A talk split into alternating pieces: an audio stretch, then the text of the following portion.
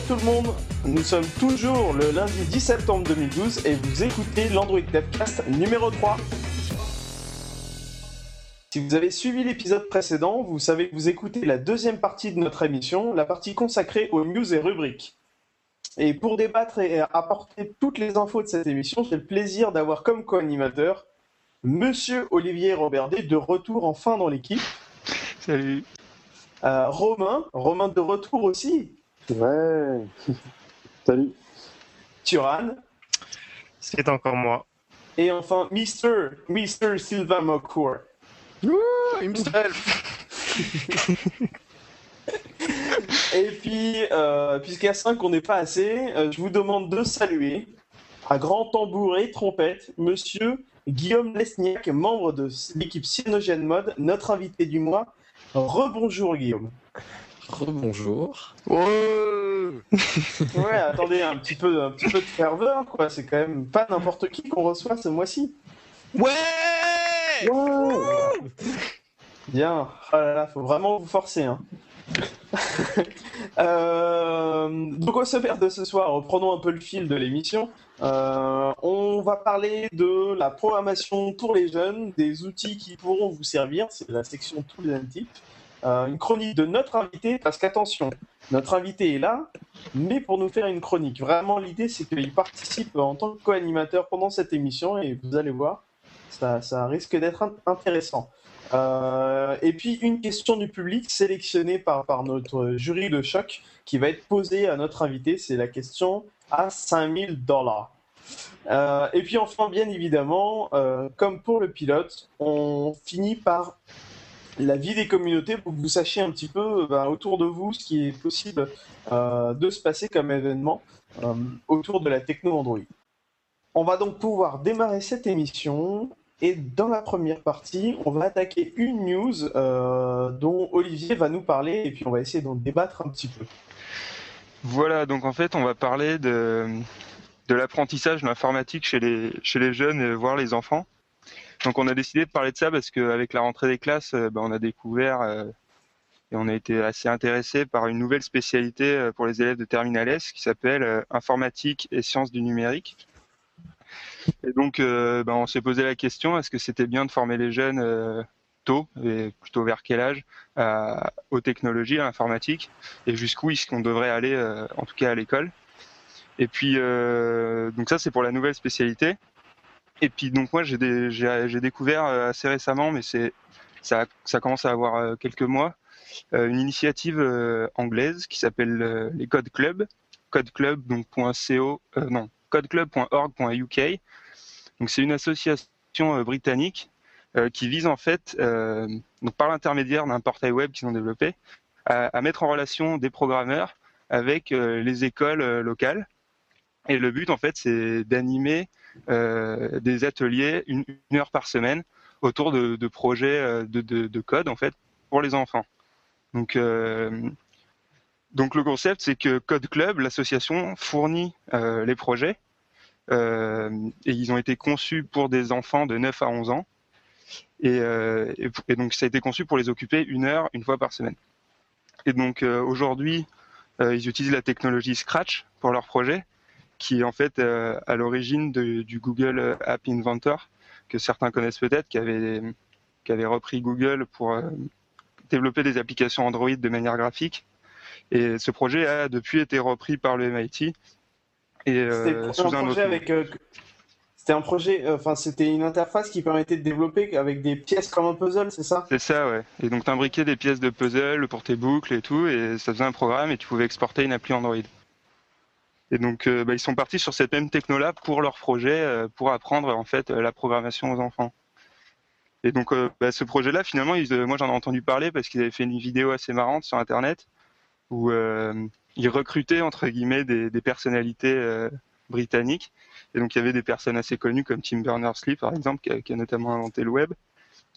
Et c'est donc finalement, ça marche pas mal apparemment. Ils ont une map sur leur site où on voit tous les, les clubs qui se montent et qui cherchent des programmeurs volontaires pour animer. Et il y en a beaucoup. Et du coup, moi, je connais pas d'initiative comme ça en France. Donc, euh, bah voilà. Donc, si- s'il y en a qui connaissent, ça pourrait être intéressant de partager là-dessus. En tout cas, je trouvais l'idée sympa. Et bah, tout ça pour en revenir au débat principal qui est de savoir bah, à quel âge ça peut être intéressant pour un enfant d'être initié à la programmation et à l'informatique et pourquoi Est-ce que pour l'avenir ça peut être intéressant, sachant que bah, dans beaucoup de métiers on utilise des ordinateurs aujourd'hui. Et, donc voilà. Donc voilà. Et puis bah, je vais juste finir par quelques outils que que j'ai trouvé en faisant mes recherches euh, qui peuvent euh, faciliter l'apprentissage de la programmation ou de la logique. Et alors un, jeu qui est, qui est, assez connu, donc peut-être vous connaissez déjà, qui s'appelle Lightbot. En fait, c'est un petit robot sur une grille qui doit euh, parcourir un certain chemin. Et donc c'est complètement graphique. En fait, on doit designer un algorithme à coup d'instructions successives et de boucles. Et ensuite, bah, on active le, robot, il fait ce qu'on lui a programmé de faire, et puis le but c'est de résoudre les niveaux. Donc ça c'est, disons, le plus basique que j'ai pu trouver. Donc c'était un jeu en fait, mais au fond euh, c'est un entraînement à la programmation. programmation. Puis après il y a d'autres, il y a d'autres systèmes un peu plus connus comme les Lego Mindstorm aussi, donc ça permet de faire des robots. Euh, et donc il y a une, partie de programmation et qui reste purement graphique. Et puis après, on trouve des, des langages euh, plutôt accessibles. Et aujourd'hui, ce qu'on constate, c'est que les langages de script sont beaucoup plus utilisés pour euh, l'initiation et la découverte. Et puis après, bon, il y a des systèmes comme Arduino Processing qui permettent aussi de, débuter assez facile, facilement la programmation électronique. Mindstorm, c'était marrant d'ailleurs parce que c'était fait, euh, fait pour les enfants, après récupéré par les, les plus grands et puis mm. refait pour les enfants. Enfin, c'était. Euh, ouais, c'est ça. Au début, c'était pour que les enfants puissent faire des robots, quoi. Et puis euh, finalement, on, se enfin, on constate que c'est utilisé par euh, bien plus que des enfants parce que c'est une plateforme assez puissante et, mm. et bien faite. Les ingénieurs sont de grands enfants, non? Ouais, mais ce qui est marrant, c'est que, c'est que Lego était obligé de. quasi, ils sont revenus sur leur, leur truc parce qu'il y avait plus de contributions pour faire des choses, en fait, des choses nouvelles avec le robot qu'ils n'avaient pas imaginé. Et ils ont fini par lâcher carrément le, la, bête de la nature, quoi, si je peux l'exprimer comme ça, et mm. dire voilà, à la communauté, allez-y, faites ce que vous voulez, a priori vous avez des meilleures idées que nous, et euh, allez-y. Ah, c'est pas étonnant avec ce type de, de techno, c'est vraiment intéressant. Il y, a, même des labos de recherche qui s'en servent pour, euh, pour, euh, pour designer des petits systèmes automatiques robotiques. J'ai croisé une vidéo il y a pas très longtemps où voilà, ils faisaient des expériences chimiques avec des bras qu'ils avaient construits avec des Lego Mindstorm. Quoi parce que c'était euh, accessible et pas très cher. Euh, j'ai vu un truc bah, pour parler d'Android un petit peu. Euh, j'imagine qu'il y a plein d'autres projets comme ça, même si on s'écarte un peu du sujet. mais des, un, résolveur de Rubik's Cube qui, qui, qui, était fait tourner en fait. Ouais, c'est ça. J'étais juste en train de le rechercher exactement. C'est exactement ça, ouais. Android Powered Lego Rubik's Cube Solver. Ouais, il était pas mal. Mais bon, c'est vrai qu'on s'éloigne un petit peu euh, du sujet. Donc toi, Olivier, pour revenir un peu dans, dans le contexte, euh, c'est quoi Est-ce que tu as déjà des a priori sur le fait d'enseigner l'informatique euh, au lycée? Et puis ensuite, pourquoi pas à des enfants? Parce que c'est des trucs qui passent hmm. par la tête ou que tu trouves totalement absurdes Non, en, fait, je distingue deux choses. Il y a l'informatique et la programmation. Donc je pense que les bases de l'informatique, c'est effectivement intéressant qu'elles soient enseignées à tous euh, au collège ou au lycée. Après, la programmation, euh, c'est particulier. Pour les filières scientifiques, ça, peut être pas mal, je pense. Et puis, euh, après, surtout pour, comment dire, entraîner l'esprit logique, donc plutôt vers le lycée, un truc comme ça, mais peut-être pas forcer tous les élèves à apprendre la programmation. Mais en tout cas, l'informatique, avoir des notions sur comment fonctionne l'ordinateur, euh, comment fonctionne Internet, puis même comment l'information est codée de manière générale. Ça pourrait permettre bah, à tous les utilisateurs d'ordinateurs, c'est-à-dire tout le monde, à un peu mieux comprendre euh, bah, ce qu'ils ont en face d'eux et du coup peut-être être moins frustré quand il y a un truc qui marche pas, euh, pouvoir se sortir de situation tout seul et tout ça quoi. Arrêtez de demander au cousin pourquoi ça marche pas. Euh, voilà. Alors que même si euh, il a un diplôme, euh, il sait pas tellement plus pourquoi ça marche pas et que ça le saoule de le faire à, la place de l'autre, c'est ça? Ouais. Par exemple. Mais qui n'a pas réparé l'imprimante de son voisin? Je pose la question. Et de sa grand-mère, et de sa tante, et de sa cousine, et de son frère. Donc voilà, bah, pour moi c'est tout, mais je voulais connaître votre avis aussi. Mais il, me semble qu'il y avait des, options. Je sais qu'à mon époque, en seconde, il y avait une option euh, pour faire justement euh, de la programmation. C'était en basique à l'époque. Donc, euh, je sais En pas visuel si- basique, non? Non, non, en basique. Basique. En basique, ouais, c'était pas du visual basique.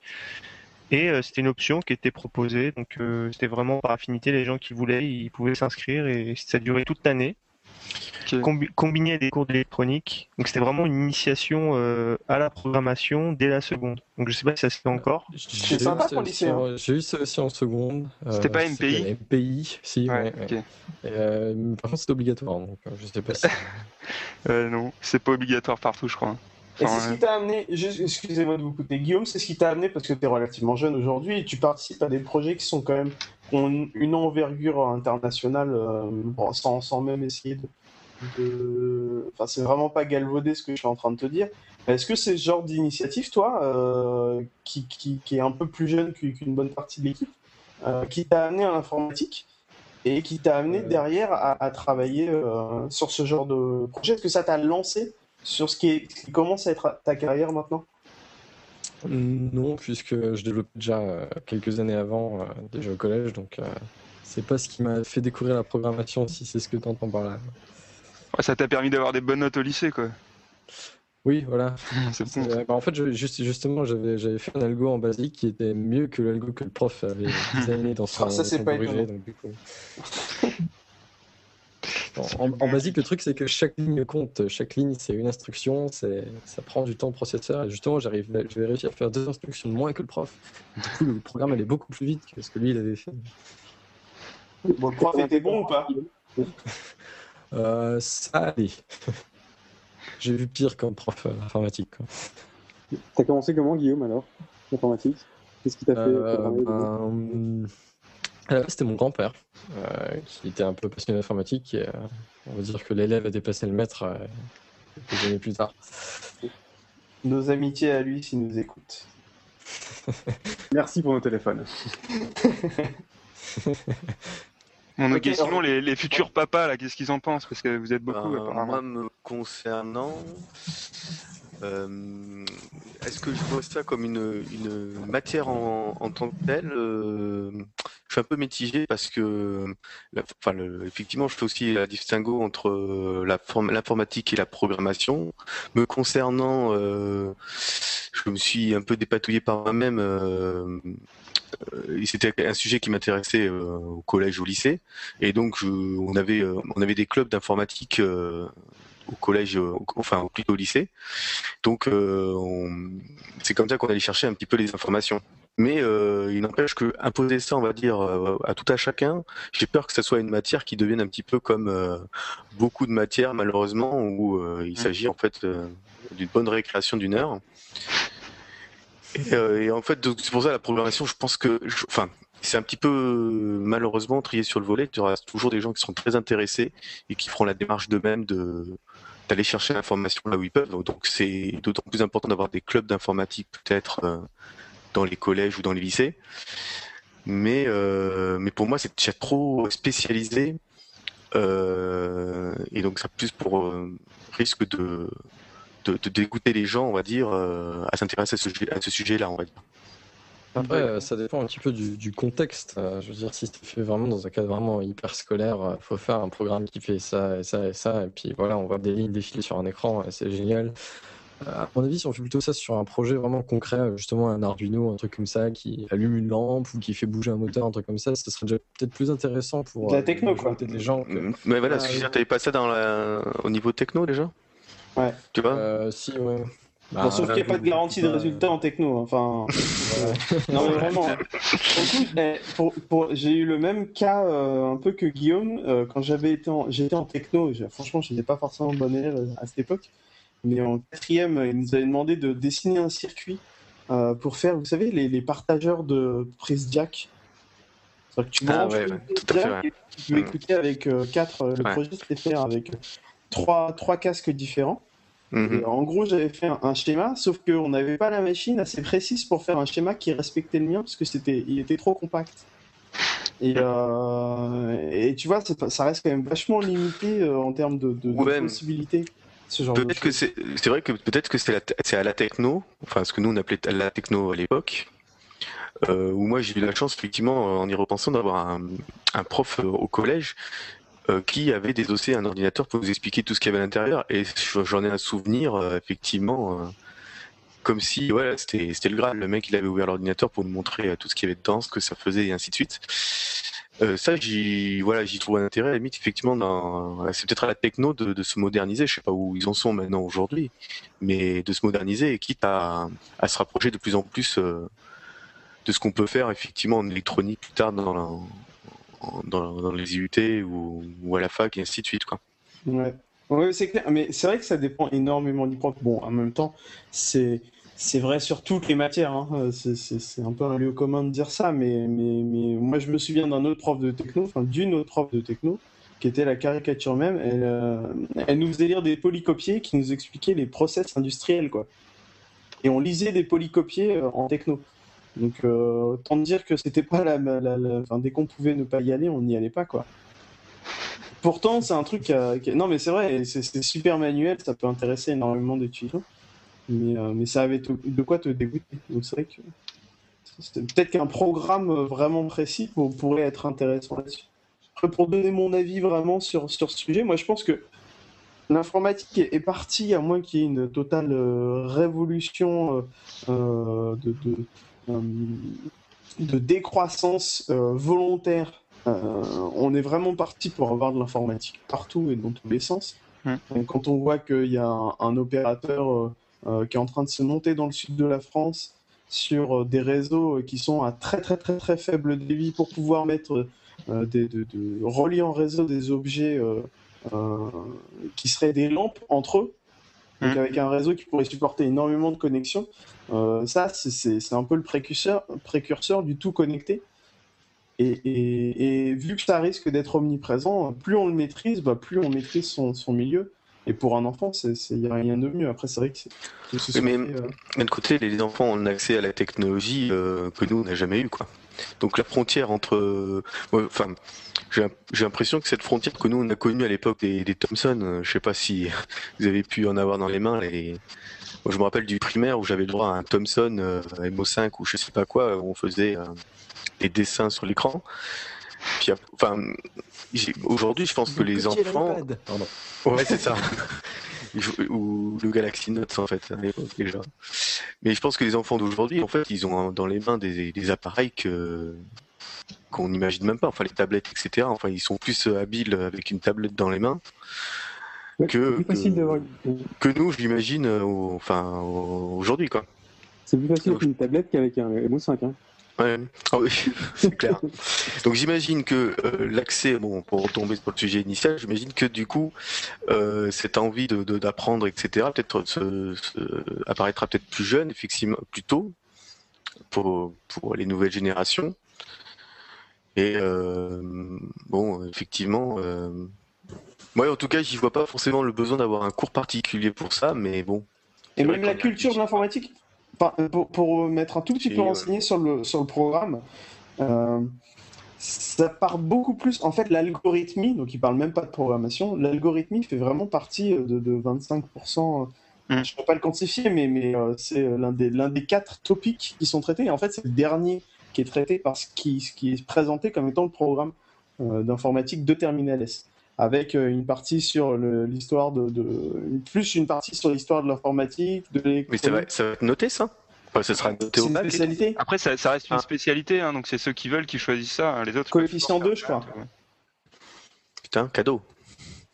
Ouais, ouais, cadeau, ouais. Enfin, cadeau, après, ça dépend ce qu'ils y mettent. hein. Après, au-delà de, de l'école, genre à la maison par exemple, est-ce que vous pensez que ça peut être intéressant d'in- d'initier un enfant, même plus jeune Ouais, genre, moi, je pense, moi, je ans, pensais à ça au départ, effectivement. Moi, je, je t'avoue que moi, je pense pas que. Enfin, aujourd'hui, je dis ça, mais je pense pas que je ferai la démarche. Parce que, non, je. Enfin, maintenant, diffère, enfin, c'est différent. Si l'enfant euh, suscite un grand intérêt pour tout ça, qu'il va apprendre, au contraire. Au contraire. Mais je ferai pas la démarche, moi, personnellement, de. Enfin, je, je le, je les, voilà, quoi. Je ferai pas la démarche, en tout cas. Ouais. Ouais, bah écoute, moi à l'inverse, euh, qui serait bientôt concerné par le, par le sujet, alors pas, pas, pas au point de lui, lui apprendre parce que ça fait jeune, euh, Pas de mais... temps, Yann, t'as pas de temps. Hein je perds pas de temps. Bah, je vais déjà commencer en tant, en tant que fœtus. J'aimerais qu'il qu'il apprenne le, au moins les bases de C, quoi. le premier Maloc à 6 mois euh, âge de fœtus. Euh, non, non, mais c'est vrai que si, si euh, c'est un vrai plaisir, même si franchement c'est un peu euh, comment dire, sais, un peu de frustration freudienne de vouloir ce genre de choses, mais jamais j'imposerai. Et par contre, proposer la possibilité et en discuter avec eux, n'importe quelle activité qui puisse le passionner, ça, ça, peut être du sport comme de la programmation. Sachant que tout doit être encadré de manière générale pour un enfant. Parce que, euh, on, enfin, on, l'a tous fait, c'est le faire un peu trop avec excès. Ça peut nous nuire. Mais, euh, mais tu vois, par exemple, j'ai vu un truc qui, m'a l'air vraiment intéressant. Et, comme tu disais, Sylvain, si l'enfant est intéressé, c'est les coding goûter. J'ai retrouvé le lien là. Ah bah voilà. C'est cool. Ça. Euh, ouais, si alors... tu codes une bonne fonction, tu as le droit à ton goûter. non, non, mais justement, alors, on, on vous mettra le, lien sur, sur, sur la, page de l'émission, mais, mais ça, a l'air quand même intéressant puisque c'est fait dans une bonne démarche, dans le sens où euh, tout le monde se retrouve. Alors, ça concerne pas Android, c'est vraiment le développement de manière générale. Euh, pour tout dire, euh, il me semble qu'ils développent sous iPad là-dessus. Alors, bon, apprendre de l'objectif c'est un enfant, faut voir. Euh, un enfant 10 ans, au contraire, veut apprendre objectif C et Xcode pour créer des jeux pour iPad. Donc oui, ils apprennent l'objectif C. Euh, de la même manière, on pourra apprendre du Java. Hein, c'est pas tellement plus compliqué. Mais euh, ouais, et ce qu'il disait, non, mais je trouvais la démarche intéressante hmm. quand même. Ça ressemble pas mal au, au code, code club. Là. Ouais, fort possible. J'ai pas vu à quoi ça ressemble. Et oui, ce qu'il disait, c'est que vraiment, si l'enfant sur, alors je sais plus combien de temps, ça dure quelques heures, euh, ce coding goûter, où il se retrouve en fait dans une dans, une entreprise ou, euh, euh, quelque part où il y a la possibilité de développer, donc avec différents postes de postes de travail, différents PC, quoi. ils se retrouvent tous ensemble et puis il y a un petit goûter avec des bonbons, des gâteaux, tout ça. Et puis si l'enfant euh, il est concentré que 5 minutes, et ben c'est pas grave. L'important, c'est vraiment de partager un moment avec, euh, avec son gamin. Et ça, la démarche de euh, on propose, il dispose, et surtout l'important, c'est passer un bon moment, quitte, à, quitte à, supprimer totalement l'idée de, de, lui apprendre la programmation ça reste quand même bien, parce que ça reste un bon biais de partager avec son enfant, nous en tant que professionnels, et, et, si, sans, je, crois que je peux le dire sans, sans trop m'avancer, passionné euh, de la programmation. Hmm. Ouais. Alors je sais pas si euh, je fais le consensus ou si personne euh, n'ose me si, m'envoyer des tomates. Ouais, on peut pas par Hangout encore. Ah. Next release. Bon perso, je m'attache pas trop à cette à ça pour l'instant en tout cas. Je j'ai pas vraiment d'avis personnel sur euh, sur euh, est-ce qu'il faut le faire tôt, pas tôt, à quel moment. Bref, euh, pour pour ma part, j'attendrai vraiment de voir comment ça se passe, quoi. Okay, ce que je considère surtout important, c'était le, côté utilisation, quoi, former à l'utilisation d'Internet, etc. Ouais, ouais. Et après, la programmation, c'est un goût, c'est une envie, etc. Mais, mais, le côté de savoir ce que tu fais quand tu, quand tu partages des vidéos de. ouais, c'est ça faire une requête sur Internet, qu'est-ce que c'est, quoi, histoire de que, la personne soit pas surprise le jour où ça marche pas, qu'elle comprenne pourquoi. Voilà, qu'il se retrouve avec des résultats bizarres, sache ce que c'est, etc. disons que, euh, disons quoi, effectivement, là-dessus, je, peux comprendre même plus que la nécessité euh, d'avoir des cours qui t'expliquent ça, parce que euh, autant il y a 10 ans déjà, je pense que quelqu'un qui savait pas faire ça, je pense pas. Après, au prorata des métiers, etc.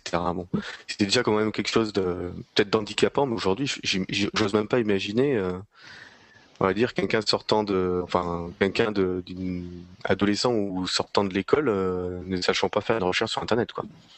Ça, puis le côté, enfin, moi j'avais un, ah, neveu qui avait cherché son héros favori de bande dessinée genre sur internet, qui était tombé sur des, des, trucs porno et tout ça, quoi. Mais ouais, et surtout, et tu retrouves, hein, enfin, faut, faut faire gaffe, faut, faut expliquer, faut, etc. Donc, euh. Mais là, je pense que c'est vraiment carrément deux sujets différents. C'est-à-dire qu'il y a la partie apprentissage de l'informatique, de l'algorithmie en tant que matière euh, scientifique, si on peut le dire.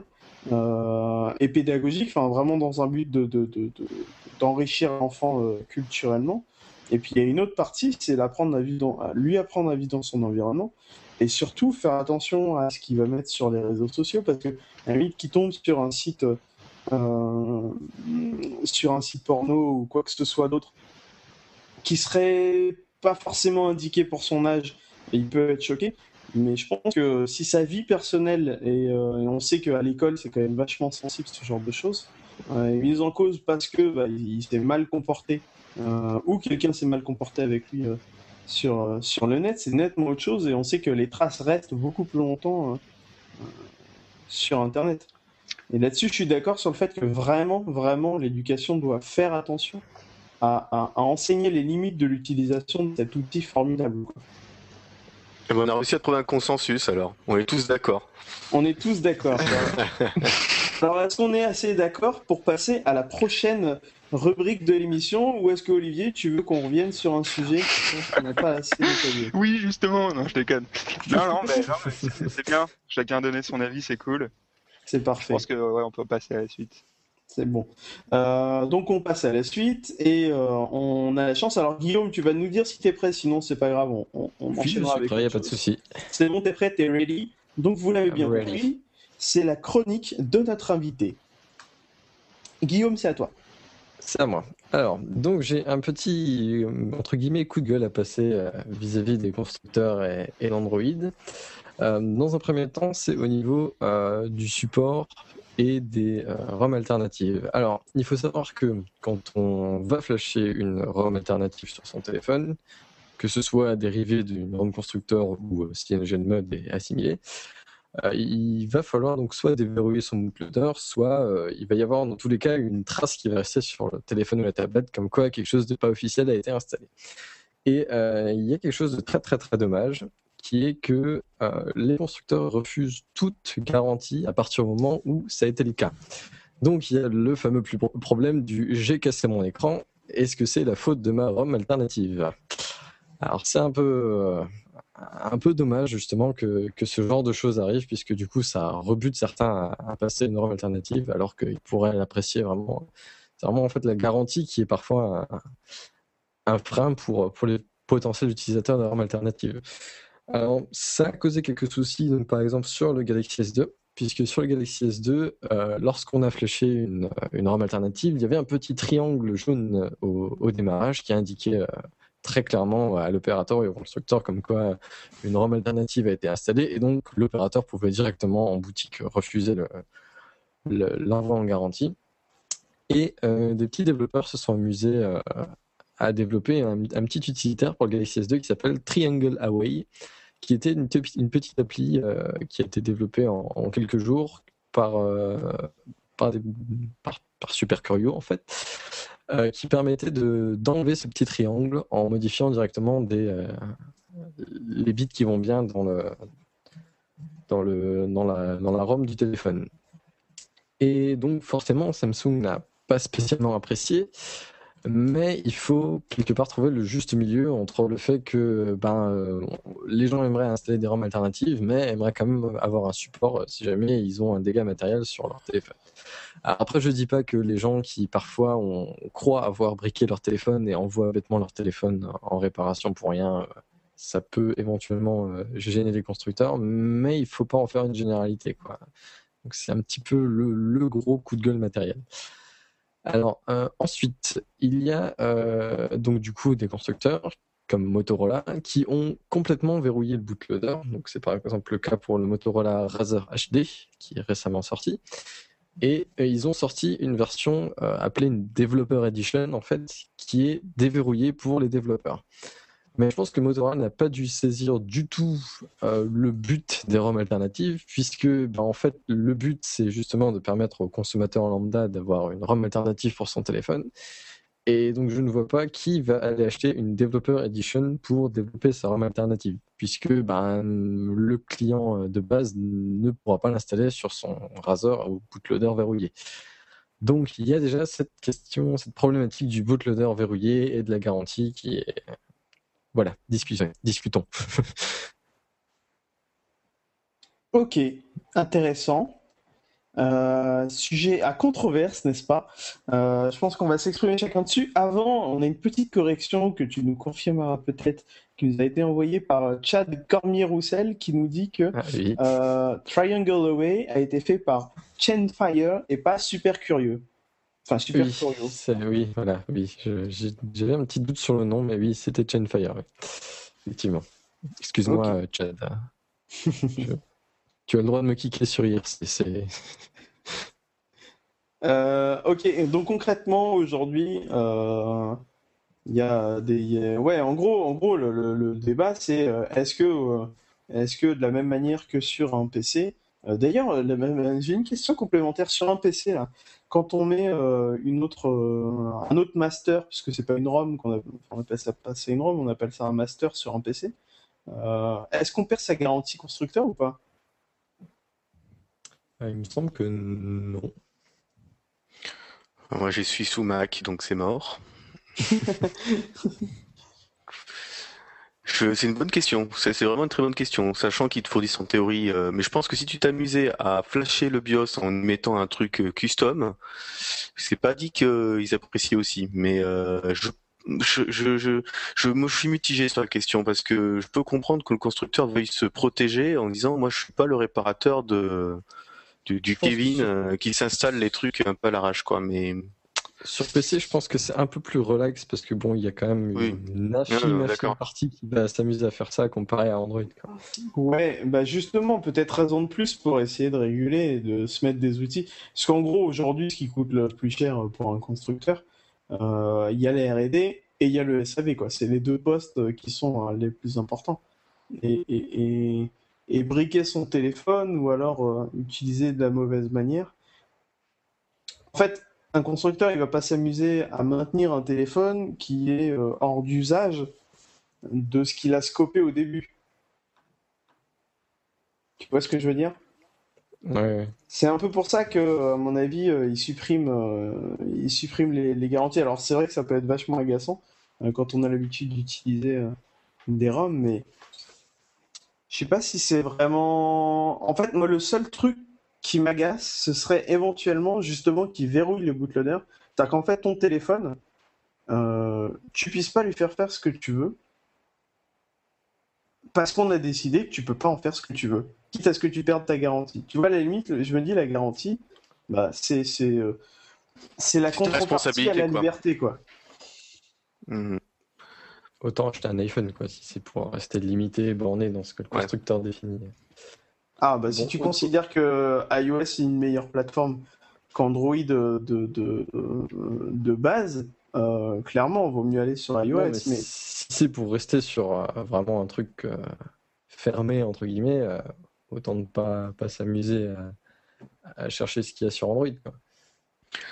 Bah, disons qu'en fait, on voit bien qu'il y a deux, il y a- enfin, deux types d'utilisateurs. Il y a les utilisateurs qui, eux, euh, ne veulent pas, farti- veulent pas manipuler, ils n'ont pas la, l'ambition de manipuler et font confiance, enfin, font confiance au matériel qu'ils ont ou le prennent tel quel.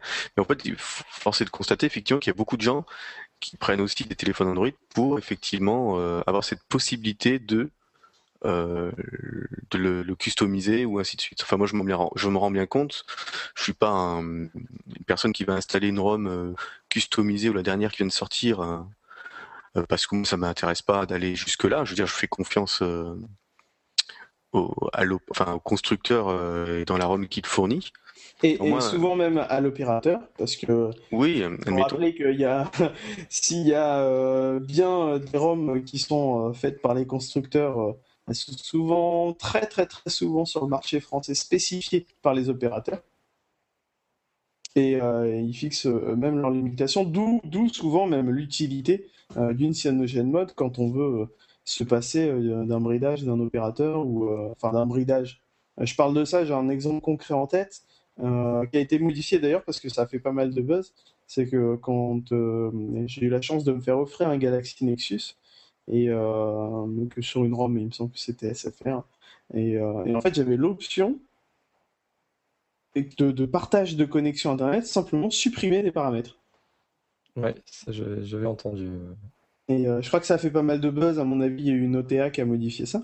Mais c'est vrai que c'était assez dérangeant. Pour, bah, pour le coup, je me suis assis sur la garantie. Et aujourd'hui, j'ai une, une stock ROM dessus, c'est la ROM de base qu'on peut trouver sur le site développeur pour pouvoir, pour pouvoir travailler dessus. Après, euh, pour, pour revenir à l'idée principale, euh, moi, ce qui m'a attiré, euh, ce qui m'a attiré sur Android à l'époque, c'était le fait d'avoir, de me dire que j'ai Linux sur mon téléphone, quoi. Et de pouvoir justement bah, bidouiller un petit peu dans les sources et faire des modifications. Donc, si c'est justement après pour que bah, les passionnés ne puissent pas faire ces modifications parce que le constructeur en a décidé ainsi, c'est un peu dommage et ça casse un petit peu quelque part un des, un des points, un, petit peu l'esprit du système à la base. Non, mais moi, me concernant, c'est vrai que je suis pas un grand fou de, ce genre de, customisation ou autre. Mais par exemple, ma tablette, au bout de huit mois où j'attends, que j'attendais la, mise à jour de, Samsung qu'il annonçait donc depuis un perpète, bon, j'ai un peu cédé, quoi. J'ai un peu cédé, et c'est vrai que c'était là où, où, euh, les ROM alternatives, je trouve, ont, un grand intérêt, c'est tu fais revivre du matériel euh, qui a été jugé, on va dire, obsolète par le constructeur. Euh, il y a quand même un historique assez, un, tournant assez euh, phénoménal au niveau, au niveau des constructeurs, enfin, chose qui s'est passée euh, ces dernières années, c'est qu'à la base, les constructeurs, quel que soit le matériel, hein, je parle du téléphone, du téléviseur, de, de, de, je sais pas, de, de box internet, ce genre de choses. On était vraiment en mode packagé, c'est-à-dire que c'était le mode proprio, tu achetais ton outil qui faisait ces fonctionnalités-là qui coûtait un certain prix, et puis tu l'avais, et tu pouvais être certain qu'il n'allait pas bouger. Aujourd'hui, on est en mode service, c'est-à-dire que tu as euh, du matériel qui arrive plus ou moins en bêta, on le voit certaines, certaines fois avec, euh, avec euh, certains téléphones qui arrivent qui sont pas forcément bien stables, où il y a des bugs insupportables qui ne devraient pas exister, qui sont proches du, manquement professionnel, etc., mais qui sont corrigés au fur et à mesure. Donc il y a une promesse de maintenance au niveau du soft qu'on n'avait pas du tout avant. Et, je me demande si c'est pas la mutation euh, de, de, ce, de ce euh, euh, je passe du mode, du mode constructeur au mode service où bah, je vais avoir du budget R&D beaucoup plus important, en tout cas beaucoup plus prolongé. pour, moi, le client, il a toujours voulu ça depuis le début, depuis le premier modèle, sauf que c'était peut-être pas ancré dans la mentalité effectivement des constructeurs. On peut le voir avec Samsung qui euh, son premier téléphone Android qui a sorti, c'était un fiasco euh, technique, etc. Où je suis même pas sûr qu'au final euh, ils aient fait quelque chose vraiment qui fonctionne dans les dernières mises à jour. Et tu sais, ils, l'ont enterré très vite, ils l'ont enterré très vite. Bah, le Galaxy, c'est quand même le téléphone qui a le mieux marché de toute la première génération. Ce qui est, et, là pour être entièrement sincère, que je trouve un peu malheureux, euh, c'est que, c'est que, c'est que euh, quand on voyait à l'époque vraiment pour le coup de, de, ce qui se faisait, vraiment le Galaxy était insupportable à, utiliser. Il a été enterré, il y a le Spica qui est un peu euh, a un petit peu redoré le blason. Bon, depuis, ils sont vraiment passés à autre chose parce qu'avec la série des Galaxy, Galaxy S, ouais, c'est vraiment mais... autre chose.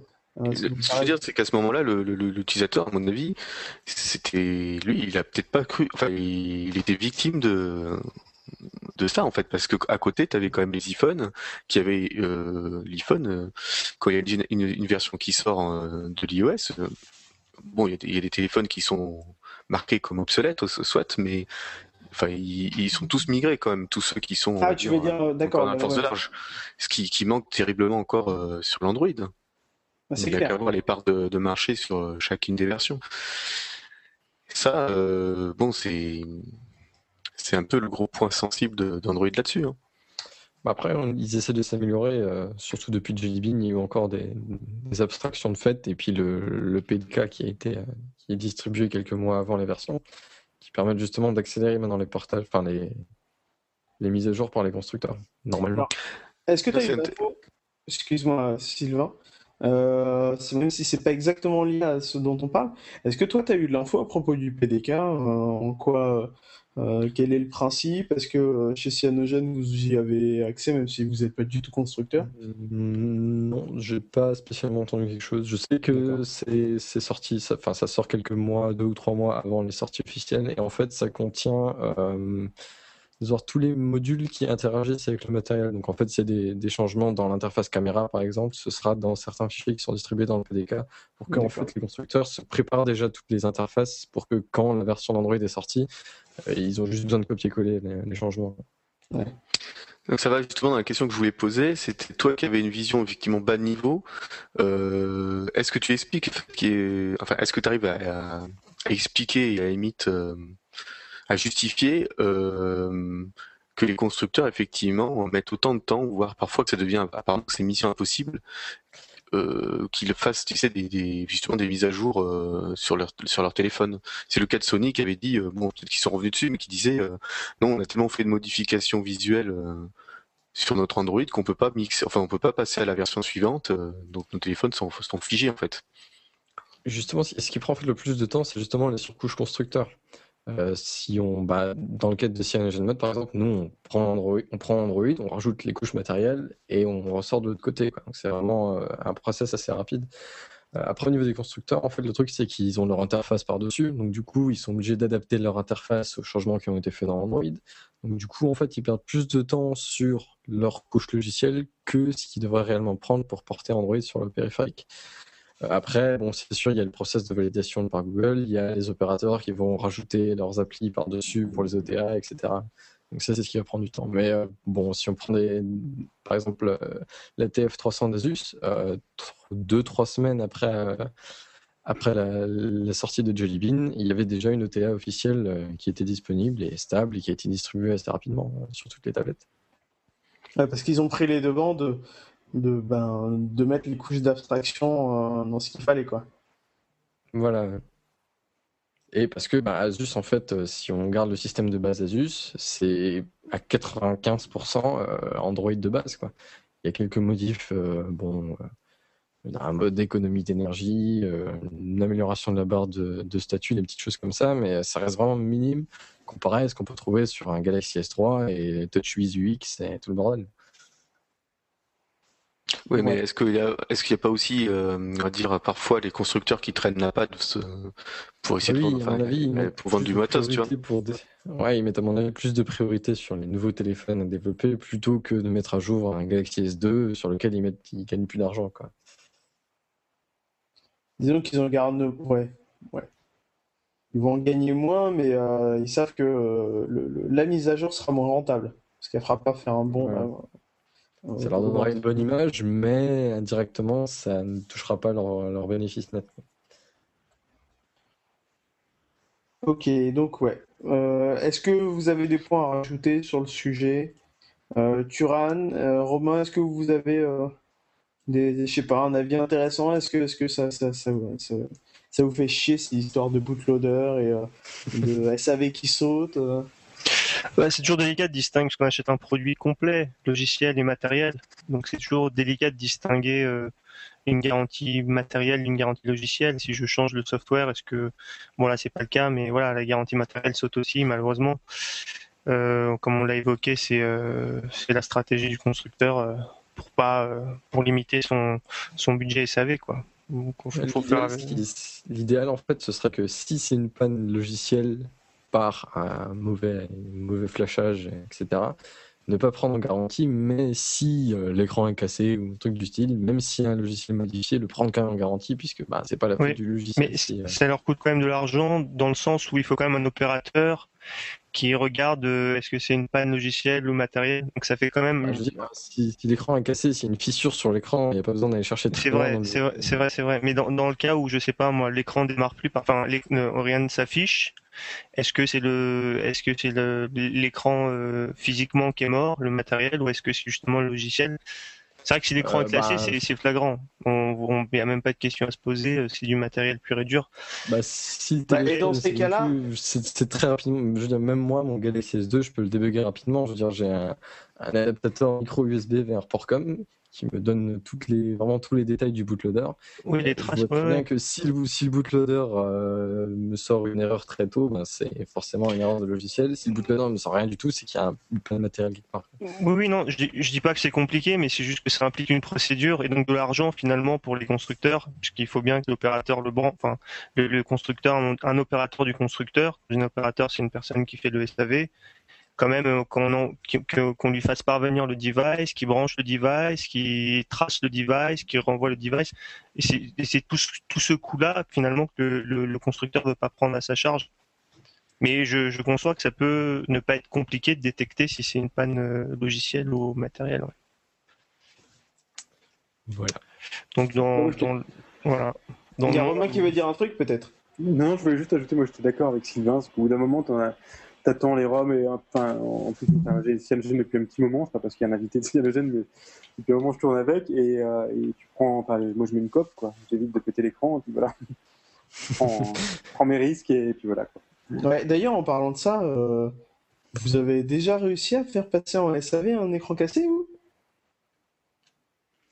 J'ai un ami qui est venu chez moi euh, il n'y a pas longtemps qui euh, avait cassé l'écran de son Galaxy S2. Puis euh, ben, j'ai dû faire une petite manip pour cacher le triangle. Je ne sais pas si vous savez sur le Galaxy S2. En fait, il suffit de brancher un petit jig USB pour effacer toute trace de logiciel suspect.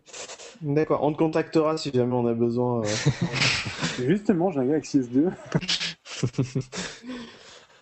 Donc, après, il y avait la deuxième partie de petite chronique. On a pris peut-être un peu de temps sur la première partie. Euh, c'était au niveau du support logiciel euh, des constructeurs. C'est que, en fait, euh, donc, comme je l'ai dit dans le, dernier, dans, le dernier, épisode, il y a peu de code source vraiment des couches matérielles distribuées par les constructeurs. Donc, il y a Samsung qui fait un petit effort avec ses kits de développement. Mais ça reste quand même très très minime et très très minimal par rapport à ce qu'on a besoin de nous. Alors, il y a un petit euh, un constructeur qui sort du lot, c'est Sony, qui, euh, qui contribue en fait à la OSP d'une part dans la OSP en général, mais aussi donc via un, un, effort récemment fait par, euh, par JVQ, par Jean-Baptiste Queru, Queru, je sais pas comment ça se prononce. Queru, voilà. Et, et je fais une annonce publique que je rêve de recevoir en tant qu'invité dans ce podcast. Voilà. S'il arrive, on se souviendra de cet épisode numéro 3 comme étant celui où j'ai publiquement annoncé que je rêve de recevoir ce monsieur euh, pour l'interviewer. Très bien, à toi, pardon, excuse-moi. voilà, donc, euh, oui, donc il a lancé un petit, euh, une espèce de petit projet, c'était d'avoir l'Xperia S comme périphérique officiel dans la OSP. Donc c'est un super effort de Sony qui contribue justement à plus d'ouverture de la part des constructeurs et mm, un petit coup de pouce pour la communauté de, développeurs. Euh, je crois que tu pourras développer un petit peu plus cette question tout à l'heure. Euh, parce que une source m'informe que on, te donnera la possibilité de t'exprimer vraiment long, enfin un peu plus longuement sur, sur ce sujet. Donc à la limite, c'est quoi? On y reviendra. Voilà. Et euh, un dernier point, euh, juste, c'est euh, il y a Asus par exemple dans Serum, comme je l'ai dit juste avant aussi, qui permet en fait de désactiver les modifications qu'ils ont fait sur l'interface. si on prend par exemple la, TF300, ils ont modifié le, petit panel de notification quand on appuie sur l'heure. Et si ce panel de notification ne nous plaît pas, il suffit d'aller dans les options et de décocher en fait le, le panel modifié. Donc, ce serait intéressant de voir si dans le futur, les constructeurs vont permettre eh ben, d'avoir euh, le lanceur de base, euh, les, les, icônes de base, les paramètres de base, et euh, l'appli contact de base, etc. Si on le souhaite, ce qui réduirait peut-être éventuellement la dépendance aux ROM alternatives.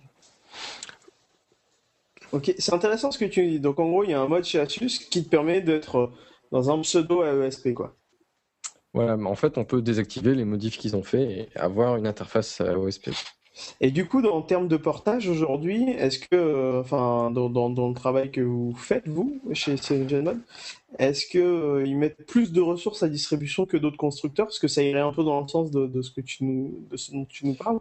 Ou est-ce que ça reste euh, identique? C'est-à-dire qu'il y a quand même le travail d'intégration des drivers oui, il faut quand même intégrer, mais puisqu'ils sont très très proches de la OSP, il n'y a quasiment rien à faire. Quoi. Il suffit de copier-coller et euh, bah, il n'y a aucune modif à faire le code.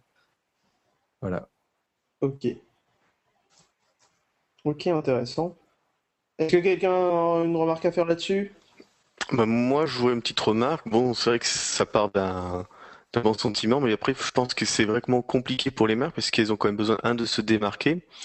Et euh, bon, je pense qu'après, peut-être que Asus, elle, a décidé, a décidé peut-être d'avoir une, une direction bien particulière en, en, laissant la possibilité, donc, euh, à l'utilisateur d'être le plus proche possible de ce que propose Google, mais j'imagine que les d'autres marques, elles, euh, ont plutôt une envie de, de faire un package à base de à base d'Android, mais qui serait plus dans la dans la lignée de de l'iPhone euh, et donc effectivement de tomber un petit peu dans le Ouais, je sais pas, Tu vois je sais pas. Enfin, après, si on reparle un peu de Samsung, parce que c'est eux qu'on accuse le plus, euh, pour essayer de les défendre un petit peu, euh, sans le vouloir profondément.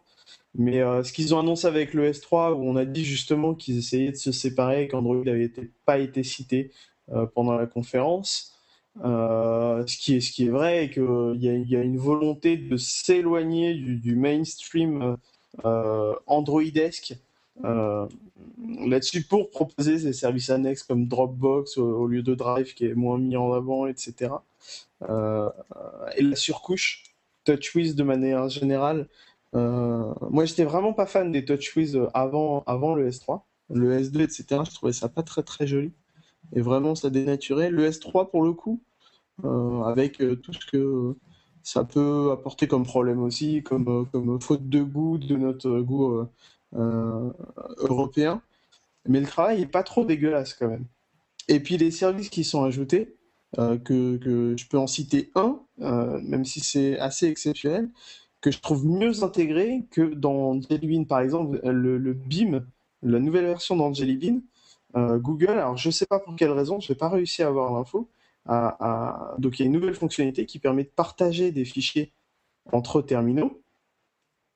Et ils ont choisi le Bluetooth pour transférer ces terminaux. Alors que dans, depuis Ice Cream Sandwich, il me semble, peut-être même Gingerbread, mais je, je suis quasi sûr que c'est Ice Cream Sandwich, ils ont intégré le Wi-Fi direct, qui est une techno 100 fois mieux pour transférer, euh, transférer des, des- des grosses données. euh. Alors ça, justement, c'est la faute un petit peu à, à Samsung et compagnie, c'est-à-dire que le Wi-Fi direct sur un Galaxy Nexus ne se connectera pas au Wi-Fi direct d'un Galaxy S2, encore moins au Wi-Fi direct d'un Galaxy S3, et encore moins au Wi-Fi direct d'un Motorola. euh, Oui, C'est-à-dire que même quand tu utilises l'API l'API Wi-Fi direct d'Android, tu vas pas avoir la possibilité de faire du Wi-Fi direct avec un autre téléphone Voilà. que... euh, Sur un Galaxy S2 avec une ROM euh, classique constructeur de base, tu vas activer ton Wi-Fi direct. Ton Galaxy Nexus ou Android, euh, Android euh, Vanilla ne se connectera pas à ton Galaxy S2. D'accord. Tu veux dire dans le BIM ou...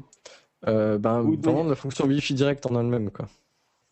Pas forcément le c'est- BIM, mais vraiment le Wi-Fi direct, quoi. Et ça, c'est dû à quoi? Il n'y a pas de norme Wi-Fi direct? Euh, non, c'est parce que Samsung a fait son implémentation euh, du machin et que bah, ils n'avaient pas envie de. C'est comme pour le Ah, MTT, ça, c'est dommage. Ça, c'est, bah, pour le coup, ça, c'est participer à la fragmentation euh, un petit peu euh, qu'on reproche à Android, quoi. C'est pour ça qu'ils ont choisi le Bluetooth parce que le Bluetooth, bah, ils sont sûrs de pouvoir transférer, euh, peu importe euh, ce que le constructeur aura pu faire. C'est super intéressant ce que tu dis. J'en profite euh, pour rebondir sur le, le- le- la- la- l'annonce de d'Amazon qui justement a décidé de enfin, décidé elle a une version d'Android sur ses nouvelles tablettes, mais qui euh, est vraiment épurée de tout ce qui touche à, à Google. Est-ce que Synology compte euh, développer une version dessus, si c'est faisable déjà? T'en, Euh, t'en sais, t'en sais un petit peu dessus ou pas du tout sur ce matériel? Bon, je sais que sur le premier Kindle Fire, il y a eu CyanogenMod Mode 9. Euh, donc c'est très probable que sur le Fire HD maintenant il y ait euh, un portage qui soit fait. ouais. Ok. Euh, je crois qu'on va arrêter cette rubrique, cette chronique. Merci beaucoup, Guillaume, c'était super intéressant. Merci de t'être plié au jeu et ça, ça, ça, ça nous enchante de t'avoir dans l'équipe. Cette De rien, ça me fait plaisir. Euh, on va passer vraiment parce qu'on commence à être un petit peu à la bourre au test d'une application qui est un outil qui a l'air vachement intéressant, qui va nous être présenté par Turan. Voilà. Alors, je voudrais vous présenter une petite application euh, destinée aux développeurs que je trouve assez sympathique pour l'avoir utilisée et qui s'appelle Intent Intercept. C'est une petite appli qui est développée euh, par une petite entreprise euh, anglaise à Birmingham. Alors, comme son nom l'indique, cette application permet tout simplement d'intercepter les intents pour en étudier le contenu. Alors, pour ceux qui ne savent pas ce qu'est un intent ou qui voudraient se rafraîchir la mémoire, un petit rappel s'impose. Sous Android, il y a quatre composants fondamentaux que tout développeur devrait connaître, c'est l'activity, le service, le broadcast receiver et le content provider. Et les trois premiers composants que j'ai cités précédemment sont activés par le biais de, messages qui sont des intents. Alors l'intent, c'est tout simplement un objet qui contient et décrit la représentation abstraite de l'opération qu'on veut effectuer. Donc cette représentation peut être qualifiée par une action, l'action de voir, l'action d'éditer, euh, l'action d'appeler, par une data, c'est en fait l'URI d'une ressource sur laquelle l'action doit s'opérer, par un type MIME et aussi par d'autres informations supplémentaires qui sont stockées en, clé valeur. Et donc, il y a aussi d'autres informations encore qui peuvent être contenues dans les intents, comme le nom du composant qu'on veut appeler, donc le nom explicite du composant, la catégorie du composant, un certain nombre de flags, etc. Bref, tout ce qui peut décrire un, un message, un intent. Donc, comment ça marche concrètement? Lorsqu'une opération donnée peut être traitée par plusieurs applications, Android vous permet de choisir parmi une liste l'application avec laquelle vous voulez poursuivre. Et c'est ici que tout se joue. Une fois que vous avez installé l'application Intent Intercept sur votre téléphone, pour la plupart des opérations que vous voudrez effectuer, vous verrez apparaître dans cette liste l'application Intent Intercept. Et alors, qui vous affichera alors précisément la description de l'intent.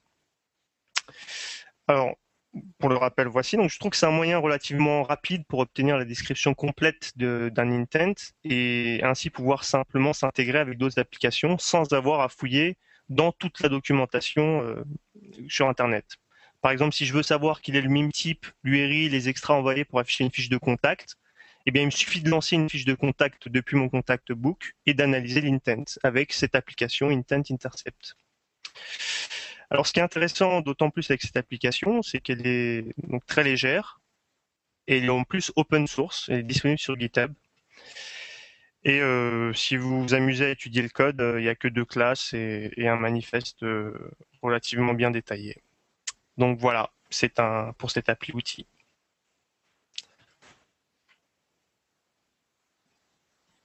Donc du coup, j'ai une petite question. Vas-y. Tu peux, tu peux choper tous les intents, vraiment tous, ou, ou, que ceux qui sont à destination, on va dire, de, Enfin, qui sont pas, tu sais, qui sont ouverts, quoi. Ouais, pas, voilà, c'est la, la si tu regardes le manifeste, tu as les intent filters de la plupart euh, des actions euh, possibles, documentées notamment.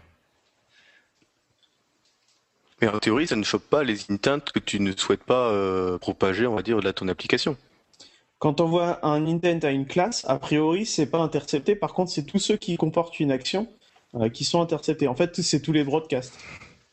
Alors, il y a un premier euh, intent filter qui est l'ensemble des actions voir, éditer, euh, piquer, donc prendre, insérer. Euh, c'est que des actions, en fait, il n'y a pas d'action explicite. C'est que des actions implicites. on va pas, par exemple, il n'y a pas la définition d'un composant précis. Donc, tu vas pouvoir intercepter toutes les actions qui n'ont pas une destination explicite. Ok. Ok, c'est intéressant. Je pense que ça peut, ça peut être pas mal ça pour, pour débugger quelques, trucs ou faire un peu de reverse engineering. Donc ça ouais, s'appelle... Ouais, c'est pas mal. Ça s'appelle Intent Filters, c'est ça? Intent Intercept. Alors, Intercept. Voilà. Ok. On va. Euh, ouais, vas-y, Turan. Non, voilà, j'ai eu l'occasion d'utiliser cette application euh, et donc j'ai voulu euh, partager parce que vraiment c'est euh, très rapide, c'est assez utile. Et, une fois qu'on a la description, là on peut aller creuser euh, précisément de la documentation. J'aime bien procéder dans ce sens, l'expérimental d'abord et ensuite euh, voir en détail la documentation. Ok, nickel. du coup, bah, après ce test d'application qui est en fait un outil, on, on, va passer à une deuxième section avec euh, un outil qui va pouvoir vous aider. C'est la section Tool and Tip. Et dans cette section, j'ai envie de vous présenter euh, pour ce numéro un outil que j'ai découvert il y a quelques semaines. Euh, voilà. Et en fait, mon objectif pendant tout le DevCast, pendant toutes les émissions du DevCast, ça va être de faire mentir Didier Girard qui, pendant le pilote, nous disait qu'il était assez déçu du comportement des développeurs Android qui, qui, avaient tendance à moins partager le code que dans d'autres communautés, notamment la communauté Java. Euh, qui, était, dans lequel il y avait plus la culture du partage et du projet open source de manière générale, donc du partage de code. Et, et, donc il y a un outil qui est en train de se monter, qui est une arme de guerre contre cette phrase de Didier Girard. ça a été développé par un, Belge, il me semble, qui s'appelle Alexandre Gershon. Et, euh, voilà, son, son, outil, alors qui se divise en deux parties, il y a un site web et puis il y a une application euh, Android, s'appelle The Ultimate Android Library. The Ultimate Android Library, euh, la, bibliothèque Android de Ultime. donc en fait, le principe c'est très simple c'est de référencer des librairies et en fait du code open source euh, qui a été fait pour que vous puissiez l'utiliser dans vos projets. Euh, l'interface se, résume de manière euh, très simple. C'est que vous avez une liste triée par catégorie de librairies avec le site de référence et, une, petite, une petite explication de, la librairie. Donc c'est assez sommaire. vraiment, il y a un truc qui, qui, qui, que j'aime beaucoup. Euh, pour moi, c'est vraiment une super idée. Ça va dans le bon sens. Et je ah, pense trouve que ça énorme. Hein. Ce que je viens de regarder là, c'est monstrueux. Hein. Bah, je, je, pense, même si le contenu est quand même relativement pauvre jusqu'à maintenant, mais vraiment, je pense que c'est un projet qui a de l'avenir, qu'il faut suivre.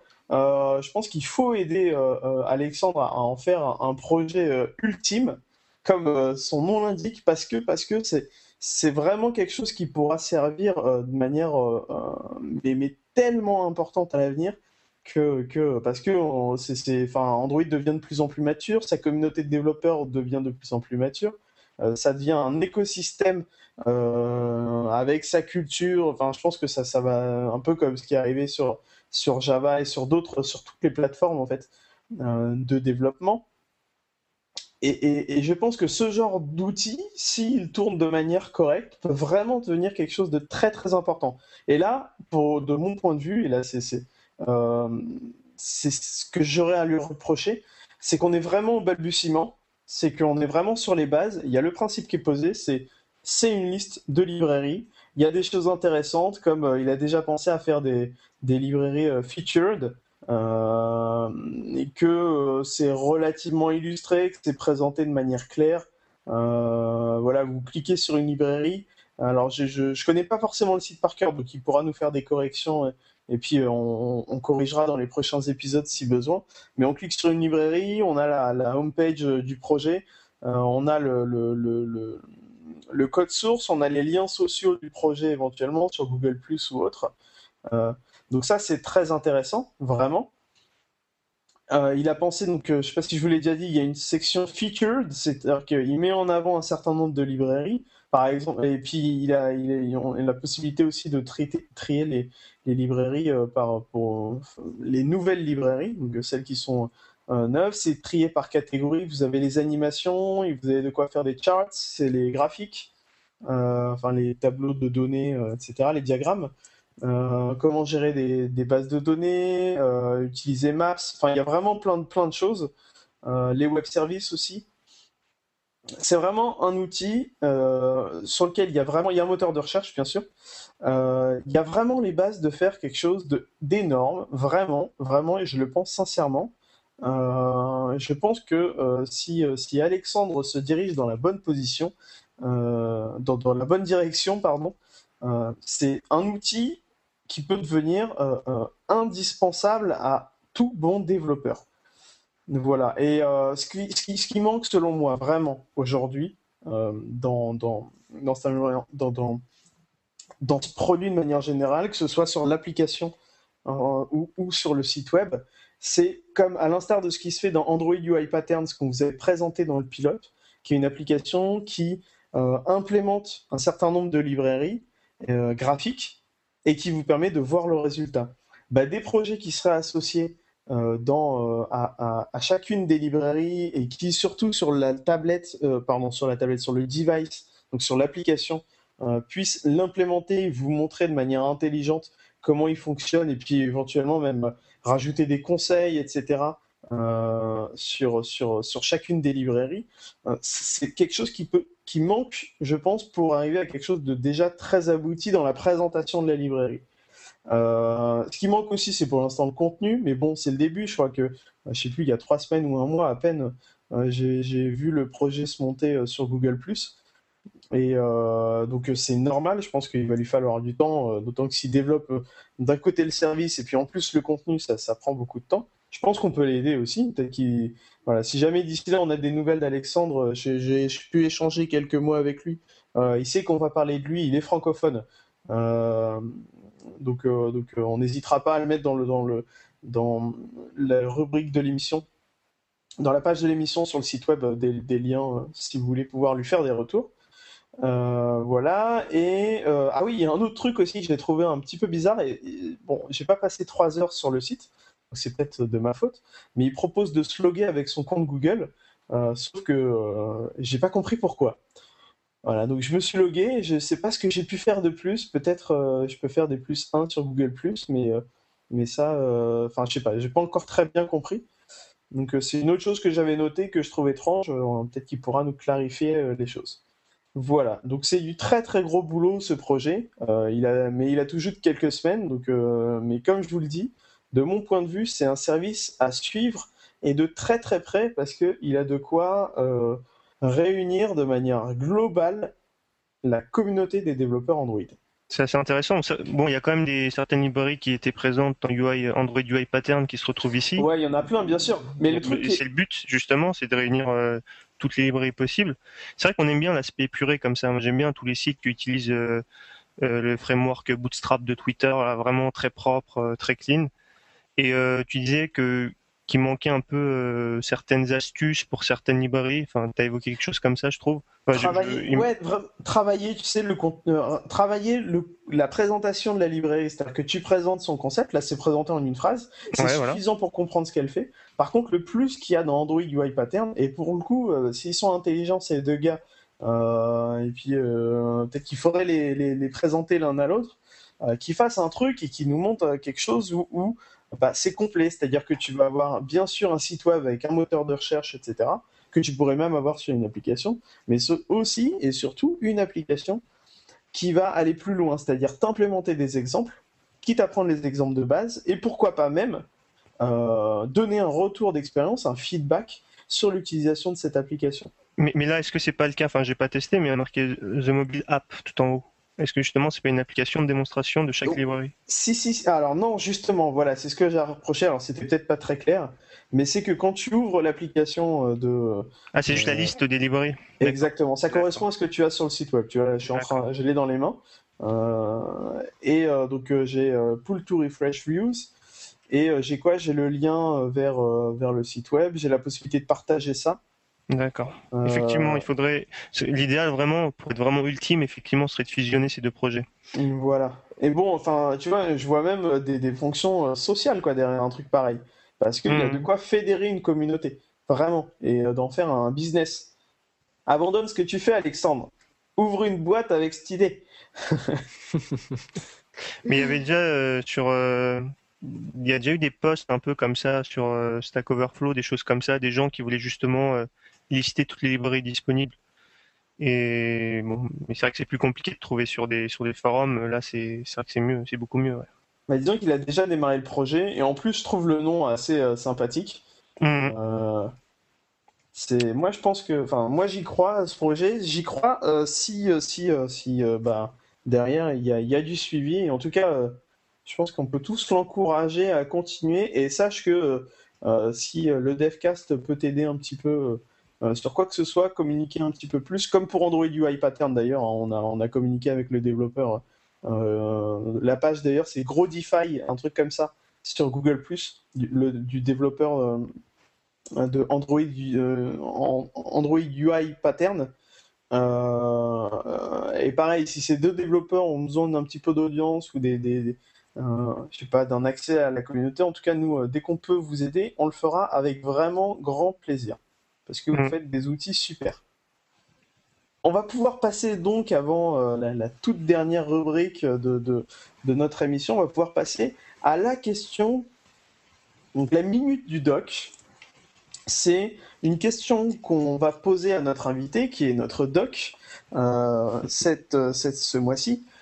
c'est Guillaume, bien sûr, et je vais demander à Turan de nous poser cette question qui nous a été posée par un de nos euh, auditeurs ou non, parce que je ne sais même pas s'il parle français. Alors si si c'est un Belge. Alors oui, c'est vrai qu'on ne sait pas s'il parle français, mais en tout cas c'est un Belge, en espérant qu'il soit francophone. Il nous a posé une question en anglais sur le modérateur qu'on a qu'on a publié euh, juste avant l'émission. Alors j'espère que je ne vais pas dénaturer euh, la traduction, mais en gros, donc c'est une question d'un auditeur qui s'appelle Wasabi, qui veut souligner le, le récent message de Jean-Baptiste Cuéry, Pardon, pardon, qui est responsable de l'Android Open Source Project, qu'on a pas mal parlé ce soir. Chez Google, précisons. Chez Google, précisé. Oui, il faut préciser. Et il a annoncé l'intégration du support de devices non Nexus dans l'Open Source Project, dans l'Android Open Source Project, et notamment le, le, Sony Xperia S.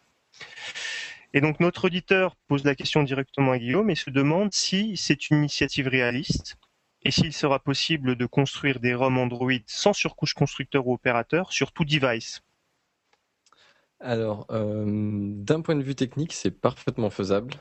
Euh, n'importe quel constructeur pourrait le faire, même en gardant sa surcouche.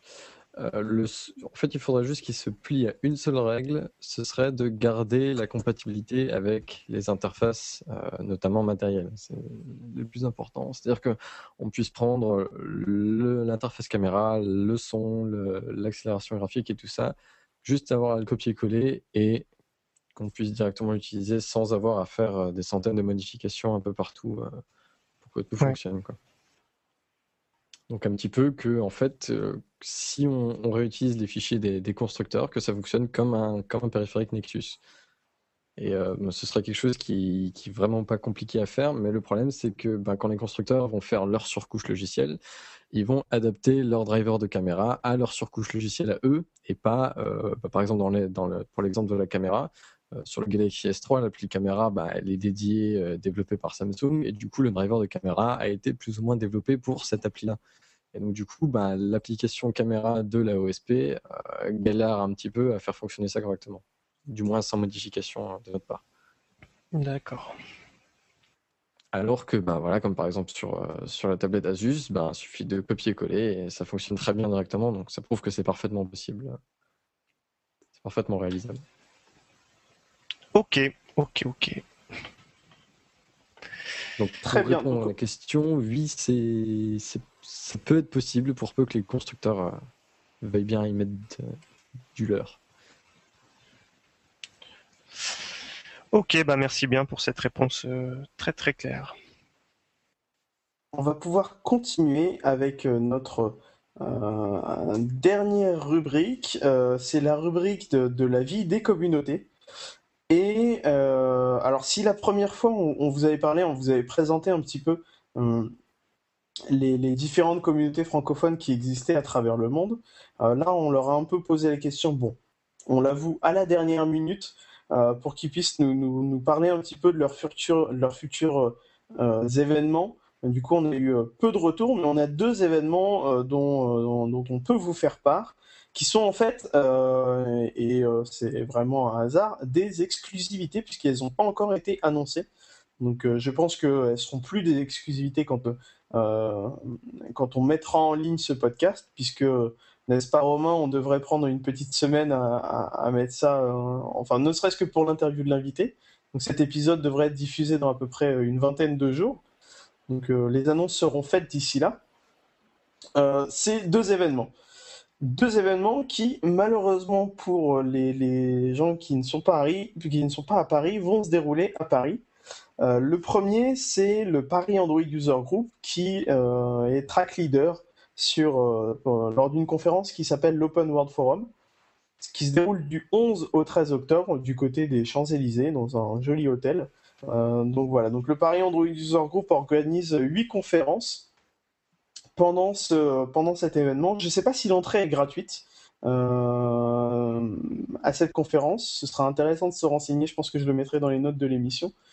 Euh, il y a huit conférences qui vont parler de Cyanogen Mode notamment, puisque euh, ben, on a de la chance d'avoir euh, Guillaume comme invité, mais il est aussi speaker. C'est moi qui y serai, ouais. Voilà, c'est donc c'est toi qui vas nous parler un peu de Cyanogen Mode. Vas-y, en quelques mots, euh, parle-nous de, de ce que tu vas présenter. Euh, ben, d'une part, ce sera très axé technique. Euh, il y aura une première partie introduction euh, qui résume un petit peu euh, l'univers des, ROM alternatives Android, mais il y aura une très grosse partie technique sur euh, vraiment le concret du, portage sur un, périphérique. D'accord, intéressant. Je sais qu'il y aura des gens de Dart aussi. Il y aura une session exceptionnelle du POG. Donc, vous savez, pour ceux qui ne savent pas, le Paris Android User Group organise des conférences gratuites tous les mois. Et donc, il y aura une conférence gratuite euh, de manière sûre et certaine euh, le vendredi soir. Donc, c'est le vendredi 12, il me semble, euh, sur Google TV. Et c'est un développeur advocate de Google qui va venir pour intervenir dessus. Et on m'a parlé aussi, peut-être, enfin on m'a parlé, bon je suis un peu dans, la stack sur ce projet, mais c'est vraiment vraiment pas sûr. On essaye au POC d'organiser un hackathon pendant ce week-end. Il faut qu'on trouve un petit peu la cohérence avec les huit confs qui vont se dérouler euh, le vendredi, mais surtout le samedi. Euh, Vous pouvez avoir tout le programme dans un post qui sera très prochainement diffusé sur POC.fr. Et donc on, essaye d'organiser ce hackathon qui se déroulera pendant le week-end euh, qui, ferait partie en fait d'une compétition européenne qui s'appelle le V-Hack, euh, et avec euh, donc un hackathon local, et puis les gagnants iraient à Londres pendant euh, le week-end juste après la DroidCon pour euh, défendre les couleurs de leur euh, user group et de leur pays euh, dans un- une dernière session. Donc ce sera un hackathon sur Google TV. Donc voilà, on travaille d'arrache-pied pour pouvoir vous le proposer. Pour l'instant, on n'est vraiment pas sûr de le faire. Restez branchés sur pog.fr et vous aurez plus d'infos là-dessus, sachant que l'événement est bien, évidemment gratuit. Et par contre, j'ai pas d'informations sur l'Open World Forum. Euh, donc en dehors de la conf Google TV du vendredi soir, possible que l'entrée soit payante, mais je suis vraiment pas sûr. Euh, je vous mettrai ça dans les notes de l'émission. Voilà, donc ça c'était pour le premier événement. Et puis un deuxième événement, et c'est euh, Jean-François Garot du Google Developer Group Nantes qui m'a dit allez, tu peux, tu peux l'annoncer. Donc je suis content de vous l'apprendre. Il y a un événement qui va s'appeler, que vous connaissez peut-être déjà parce qu'il a eu lieu l'année dernière, c'est le DevFest. Donc c'est un événement sur les technos de Google euh, qui est daté normalement du 9 novembre. Donc ça aussi c'est une info euh, exclusive. Euh, J'ai l'impression d'être un magazine People en disant ça. mais, mais en gros, c'est des choses qui n'ont pas encore été annoncées. Euh, juste pour information, le DevFest, c'est un événement qui dure une journée entière, consacré à l'ensemble des technos de Google. Donc, euh, ils vont, y passer euh, Dart, App Engine, GWT, bien évidemment Android. Euh, et donc, c'est organisé par l'ensemble des Google Developer Group, les GDG, et tous les Android User Group euh, de France euh, que vous connaissez, enfin une bonne partie qu'on a listée pendant le pilote. Voilà, donc on n'a pas plus d'infos sur l'événement, où il va se dérouler, mais en tout cas, on sait que c'est le 9 novembre. Donc réservez votre journée si jamais vous êtes intéressé. Voilà. Et vous, les gars, vous avez d'autres événements à promouvoir L'anniversaire de votre petit ou un truc comme ça On va. Non, l'Open World Forum, c'est une excellente annonce. euh, Ah, tout le monde n'était pas au courant, visiblement. ouais. Non, non, mais euh, de toute façon, on tiendra. Pour tout vous dire, c'est des projets euh, qui se mènent un petit peu comme on peut euh, au niveau de la gestion. Et, et de toute façon, vous pourrez vous tenir informé sur pog.fr d'une. Et pour le DevFest, euh, je suis certain que ça va être relayé bah, forcément par le Paris Android User Group, même s'il fait que partie des, des, des, associations qui organisent cet événement. Mais j'imagine par Google aussi, parce que c'est un projet euh, assez important pour eux et par l'ensemble euh, des associations qui vont y participer. Donc, restez sur Google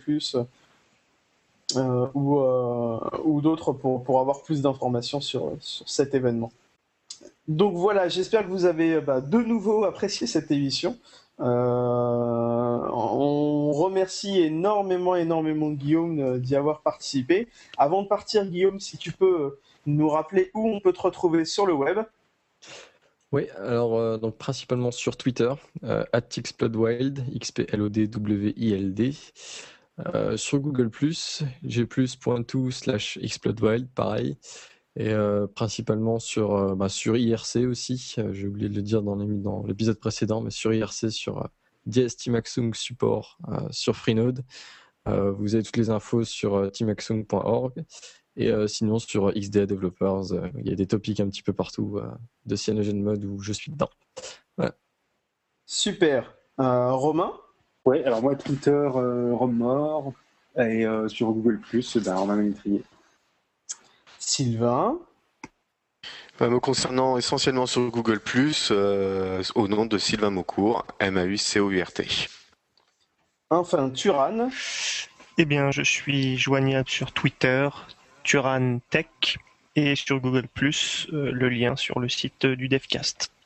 Voilà, on salue Olivier qui a dû nous quitter pendant le courant de, dans le courant de l'émission. Vous retrouvez ses liens sociaux à lui ainsi qu'à tous ceux de l'équipe euh, encore dans l'article de l'émission.